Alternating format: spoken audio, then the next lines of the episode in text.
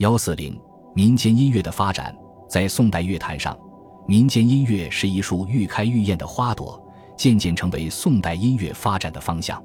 一民歌，民歌作为底层人民的心声，有许多很富有现实意义的内容，尤其是宋代阶级矛盾和民族矛盾尖锐激化的情况下的产物，其思想性就极富有爱国精神和现实意义。宋代民歌流传下来的不多。但却能反映当时民歌创作的盛况，如《蓬蓬花》是宣和出燕山地区的劳动人民利用女真族创作的一首新番瓢唱，歌词内容为“真蓬蓬，外头花花里头空，单看明年二三月，满城不见主人翁”。唱时用鼓伴奏，反映了燕山地区的汉人对契丹贵族的诅咒。表达了一定要收复燕云十六州的信念和寄盼回归北宋的决心。这首歌代表了人民的呼声，形式上又生动活泼，因此深受人们喜爱。不仅京师熙然并唱，且很快传于天下。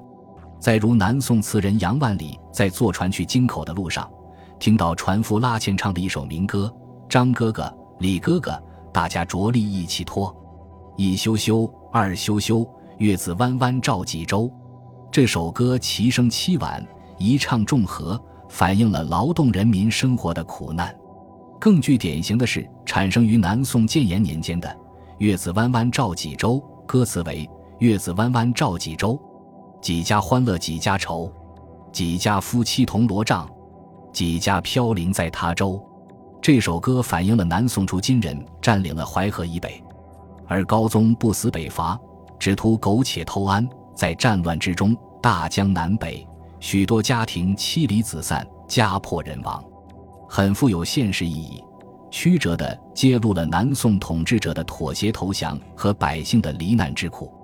二古子词，其最早是流行于宋代的一种民间歌曲，后来因引起了文人学士的兴趣，他们利用古子词的形式创作了一些古子词的作品。如吕魏的《圣洁古子词》，侯志的《金陵府会古子词》，这些古子词一般在形式上比较简单，由一个或两三个同宫调的相同曲调连成。后来，这种古子词发展成为常在勾栏里表演的说唱音乐。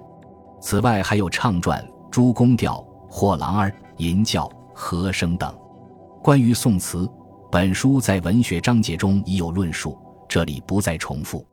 乐理著作由于音乐的发展，推动了人们对乐理的研究，许多文人也开始重视对音乐成果的总结，因此在宋代乐坛上出现了一些颇有价值的乐理著作，并在此基础上编纂出了我国古代第一部音乐百科全书式的巨著《乐书》。